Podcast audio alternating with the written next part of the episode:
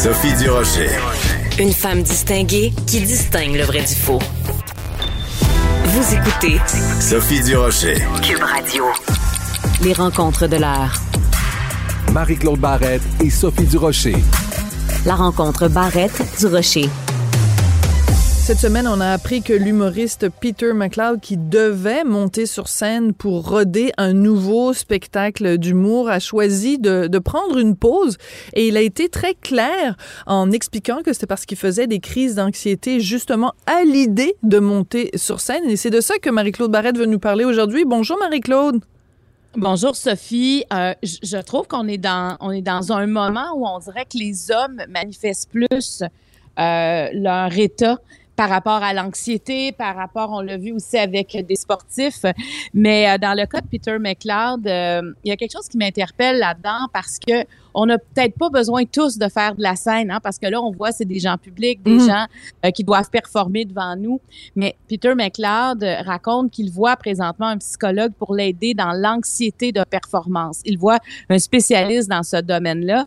Et ça fait deux ans qu'il n'a pas fait de scène. Hein. On est beaucoup présentement à vivre où il y a des choses qu'on n'a pas fait depuis deux ans, comme par exemple, c'est juste aller dans des événements où il y a des gens.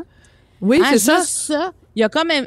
Moi, je sais pas si ça te fait ça. Moi, il y a comme un petit quelque chose, on dirait, de, de particulier. J'ai, je- j'ai pas le lâcher prise que j'avais avant. J'ai pas l'espèce de ah ça va être le fun. On dirait ah je vais y aller puis je vais voir. Tu sais, il y a comme un petit quelque chose. Il y a une légèreté, Marie-Claude, qui s'est perdue pendant ces deux années-là. Puis j'ai hâte qu'elle revienne, cette légèreté-là, une sorte d'insouciance, une sorte de... Je sais pas vraiment comment mettre le mot là-dessus, mais il y avait comme une facilité de vivre, puis on l'a, elle s'est suspendue pendant deux ans, puis elle a de la difficulté à redémarrer. Ben oui, oui, puis tu sais, on se surveille aussi beaucoup les uns les autres. Ah, non, il est allé aux toilettes, il a pas mis son masque, comment ça? Tu sais, il y a comme plein de, de choses. Et Peter McLeod, ben là, il nous raconte, tu sais, lui, sa vie allait quand même relativement bien, c'est ce qu'on comprend. Mais là, tout à coup, il sait qu'il doit remonter sur scène pour sa nouvelle tournée Zen en kilt. En plus, ça s'appelle Zen, Zen. en kilt. Ben oui, je sais. Zen. Alors, tu sais, il est censé remonter euh, d'ici quelques jours et finalement, il se rend compte que j'imagine qu'il devait se mettre dans un état terrible pour dire ça doit être reporté, je suis pas en mesure. Et puis lui, il, il a dit à ses fans, je vais être franc avec vous, là, c'est parce que je, je ne suis pas capable. Présentement, je fais de l'anxiété juste à penser. Puis, tu sais, il y a, c'est qu'il a été capable de trouver la cause. J'imagine son anxiété s'installait tranquillement. Et finalement, c'est en comprenant que plus que la date butoir approchait, plus que l'anxiété devenait généralisée probablement. Et ce qui fait qu'il y a, mais tu sais, pour tirer sur la plug d'une tournée quand t'en as pas Écoute. fait depuis deux ans, faut que t'ailles pas très bien, là. Tu Oui, parce ce qu'il y a grave, des là. oui, puis il y a des conséquences euh, financières, puis aussi tous les toute l'équipe, hein, tous les gens qui travaillent Oui. avec toi. Donc, euh, quand tu prends ce genre de décision là, c'est énorme et c'est assez particulier parce qu'on apprend ça cette semaine et euh, donc euh, la, la même semaine, on apprend. Bon, on savait évidemment que Kerry Price euh, était était était en retrait, mais on savait pas exactement précisément les raisons. Là, il nous dit, euh, il fait une sortie sur Instagram pour nous dire bon, c'est des questions de dépendance, puis euh, bon, j'étais rendu trop loin. Et je rajouterais un troisième exemple à ça, euh, Marie-Claude, quand on parle des gars. C'est un exemple dans la fiction. Euh, dans District 31, Bruno Gagné, euh, donc Oui. euh, notre notre patrouilleur, notre notre Oui. policier qu'on aime bien, joué par Michel Charette. On l'a vu au cours des dernières semaines vraiment sa descente aux enfers et on l'a vu pleurer, on l'a vu vraiment et c'est sûr que c'est un personnage de fiction, euh, euh, mais euh, Bruno Gagné. Mais tout ça, c'est aussi des messages qu'on envoie aux gars en disant c'est correct de pleurer, c'est correct de dire que tu es vulnérable, c'est correct d'aller chercher de l'aide. Ah oui, et, mais c'est tellement bien joué par Michel Charette, ce rôle-là, dans un poste de police. euh, en plus. En plus. quand ah, puis on peut s'attendre à ça avec tout, à tout, avec tout ce qu'ils vivent. Mais c'est vrai que euh, je trouve que Luc Dion a donné le temps à son personnage d'installer cette descente-là. Ça s'est pas passé du jour au lendemain. Tranquillement, on voit que ça va pas. Et je pense que ça, ça doit ressembler à la réalité, tu sais, quand- parce que c'est ça se fait pas du jour au lendemain et l'entourage a un rôle. Puis à un moment donné, il faut quand même être euh, autoritaire, hein, parce que quand la personne ne s'en rend pas compte, on- on- il faut être autoritaire. Il faut intervenir. Oui, oui, oui, parce que la personne, comment ça va, ça va, ça va, ça va, mais le ça va, il veut plus rien dire à un moment donné. Puis, puis ce que j'aime dans ce que j'entends aussi, c'est que Peter le dit, je consulte. Oui. Et euh, Carrie Price dit, j'ai besoin d'aide, j'ai besoin d'aller en thérapie, j'ai besoin d'un suivi. Et ça, je trouve que c'est l'aspect qui ressort le plus c'est oui, on dit qu'on va pas, mais on va chercher des spécialistes. Puis moi, ça fait des années que je fais des émissions avec des psychologues, entre autres, avec des médecins spécialistes, des psychiatres. Et c'est toujours la peur de consulter, la peur d'être jugé parce que c'est comme un signe de faiblesse. Et mm. là, on dirait que ce, cette espèce de tabou est en train de, de, de partir. On est en train de lever ce brouillard parce que quand on a besoin d'aide, que ce soit peu importe pourquoi, quand ça nous touche, il faut aller chercher cette aide-là. Alors, ces deux gars-là, entre autres, parce qu'il y en a plusieurs, hein, on l'entend de plus en plus, ces deux gars-là, je trouve, que nous donnent des exemples que ça peut tous nous arriver à, à n'importe quel moment de notre vie. Voilà. Et euh, tu sais, c'est important aussi de, de dire euh, bon, quand tu t'appelles Peter McLeod et que tu t'apprêtes à faire une tournée où tu vas aller euh, sur des scènes devant beaucoup de public, il, il, parle de la pression de la de la performance, mais ça peut être, tu sais, tu peux tu peux travailler dans n'importe quel métier, tu peux être caissier à la, à la caisse populaire des jardins et vivre une pression parce que pour toutes sortes de raisons, parce que ton enfant est malade, puis il faut que, que tu lui euh, offres des, des soins spécialisés. Ça peut être parce que euh, au travail, il y a des gens qui sont insupportables avec toi. Il y a toutes sortes de raisons. Et justement, quand il y a des gens très connus qui disent, ben moi, cette pression-là, elle est trop pour moi, ça donne aussi le signal de gens qui, qui vivent toutes sortes d'autres pressions à d'autres niveaux, de dire, OK, ben si lui, il craque sur la pression, ben c'est moi aussi, j'ai le droit de craquer sous la pression. Ça, légitimise un appel à l'aide. Absolument, parce qu'il y a des périodes de la vie qui sont vraiment plus difficiles que d'autres. Effectivement, tu n'as pas besoin de faire un métier public parce que moi, je pense que quand tu commences à, tu sais, comme Peter l'explique, là, quand tu commences à penser que ça s'en vient, puis à chaque jour, tu sais, si tu as quelque chose qui s'en vient, puis à chaque jour, tu y penses, puis je t'en parlais l'autre fois, mais il y en a beaucoup qui ont ça le dimanche soir. Oui. Parce que c'est leur retour à la semaine le lundi. Mais quand ça, ça t'envahit trop, là, on appelle ça aussi un burn-out. Hein? Tu sais, quand c'est la fin de semaine, tu mm. réussis à aller bien, puis le, mais il faut prendre soin de soi. C'est des signaux importants parce que malheureusement, quand on fait pas attention, des fois, le pire peut arriver. Et, euh, et, tu sais, puis des fois, c'est plus qu'on attend. Souvent, plus long c'est de s'en remettre. Et, euh, et ça fait partie de l'équilibre mental parce que oui, de la pression, on en a d'un bord et de l'autre. Puis, veut, veut pas aussi, euh, il y a des je pense que dans le cas de Carrie Price, il y avait un peu de ça. C'est ce que j'ai compris. C'est aussi tous les commentaires. Tu sais, quand, quand tu joues au hockey, quand tu es le gardien. Ben oui.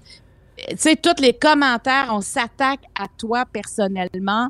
À la longue, c'est impossible que ça nous atteigne pas. Oui, ça use. Mais ça use. oui. J'aimerais ça parler avec toi aussi de façon plus générale parce que là on parle des gars qui euh, bon qui, qui qui lancent des appels à l'aide dans des situations dramatiques, c'est-à-dire des situations vraiment qui sont allées à l'extrême. Mais je me faisais une réflexion euh, hier soir en lisant un magazine. Euh, je vais t'expliquer après.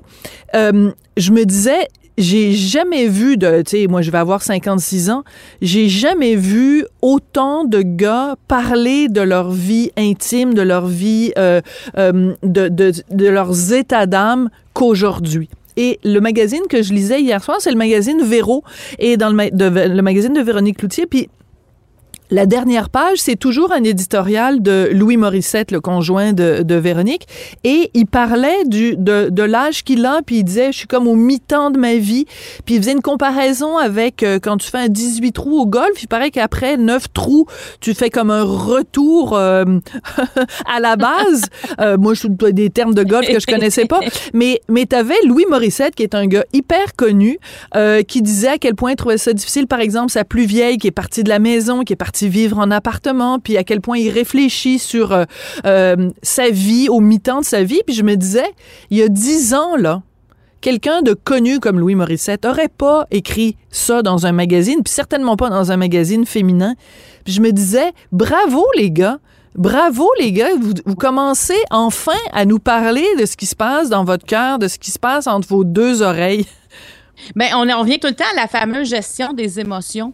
Il y a, pendant des années, les hommes ont été réprimés où ils ne pouvaient pas montrer d'émotions parce que les émotions, ça appartenait comme aux femmes, au territoire féminin. Et maintenant, ce n'est plus ça. Je pense que les pères ont changé aussi. Les pères, c'est plus les pères d'antan, puis ben, parce qu'on évolue avec la société aussi. Et maintenant, on se permet de parler. Et c'est bon pour les garçons aussi qui s'en viennent d'entendre des hommes manifester leurs émotions. Aussi, émettre des doutes, Sophie.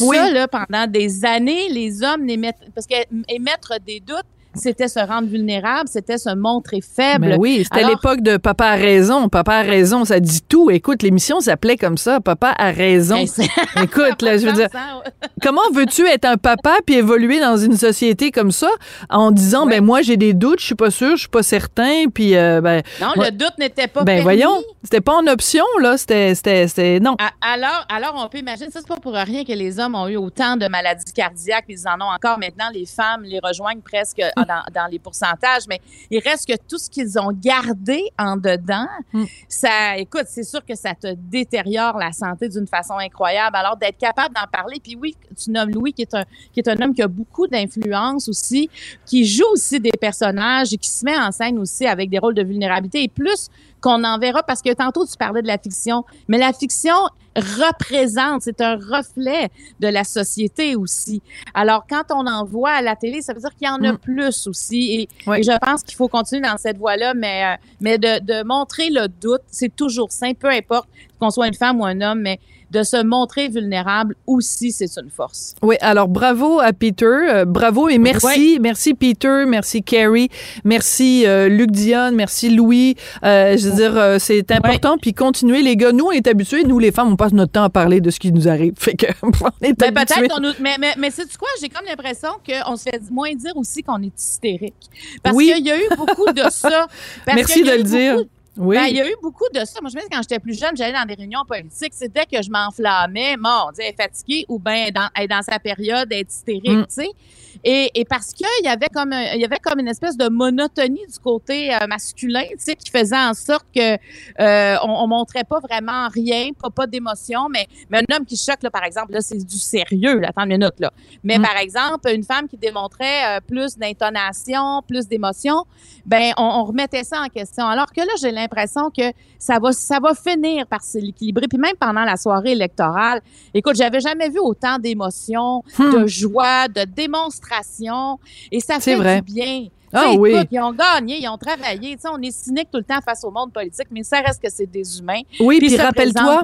Oui, puis rappelle-toi, euh, donc pas ces élections-ci, puis pas au niveau euh, municipal, mais quand, euh, te rappelles-tu quand euh, Alexis euh, euh, Duceppe-Brunel avait été euh, élu, puis que son père, Gilles Duceppe, était Oh oui. commentateur à, à- à la soirée électorale à Radio-Canada, puis il a comme appris en direct que son fils était élu, puis il y avait un dialogue entre les deux, puis papa, je t'aime, puis mon fils, je t'aime, puis tout ça. Moi, je me pinçais, je me disais, écoute, c'était c'était en 2019, c'est pas plus compliqué que ça. Et, euh, et écoute, tu sais, t'avais deux gars à la télé nationale qui se disaient je t'aime. Moi, je, capotais. C'était vraiment. Alors bravo les gars, continuez à vous dire que vous vous aimez. Marie-Claude, il nous reste un petit trois minutes. Je veux absolument que tu nous parles de cette histoire hallucinante euh, qui s'est produite grâce à TikTok, euh, ce réseau social que les jeunes aiment beaucoup. Ben oui, absolument, parce que euh, il y, a une- il y a une jeune fille euh, qui a été enlevée. Elle a été, euh, ses parents ont appelé, l'ont déclarée disparue. Ça se passe aux États-Unis. Une jeune fille de 16 ans.